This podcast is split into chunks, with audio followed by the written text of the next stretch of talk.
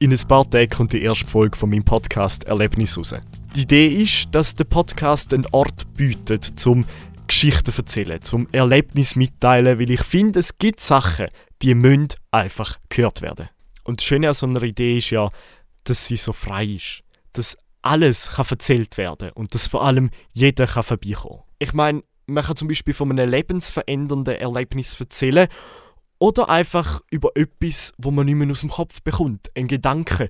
Oder von mir aus auch über ein Gotteserlebnis. Wobei ich da muss vorausschicken, dass ich definitiv nicht so ein religiöser Mensch bin. Oh, und übrigens nur so als Tipp, in der ersten Geschichte geht es um Iris Reeves. Komm, wir lassen einfach rein.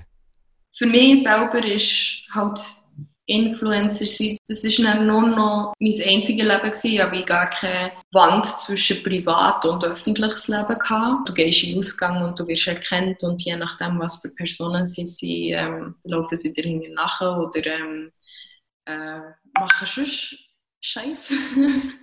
Zum dem ein bisschen auf den Grund gehen, habe ich heute eine Geschichte dabei. Eine Geschichte über ein ehemaliges Schweizer Influencer-Sternli, wo am Ende wegen einer ausgewachsenen Depression alles angeschmissen hat. Ich bin der Noah und in dieser Folge gehen wir der Frage nach, macht YouTube krank?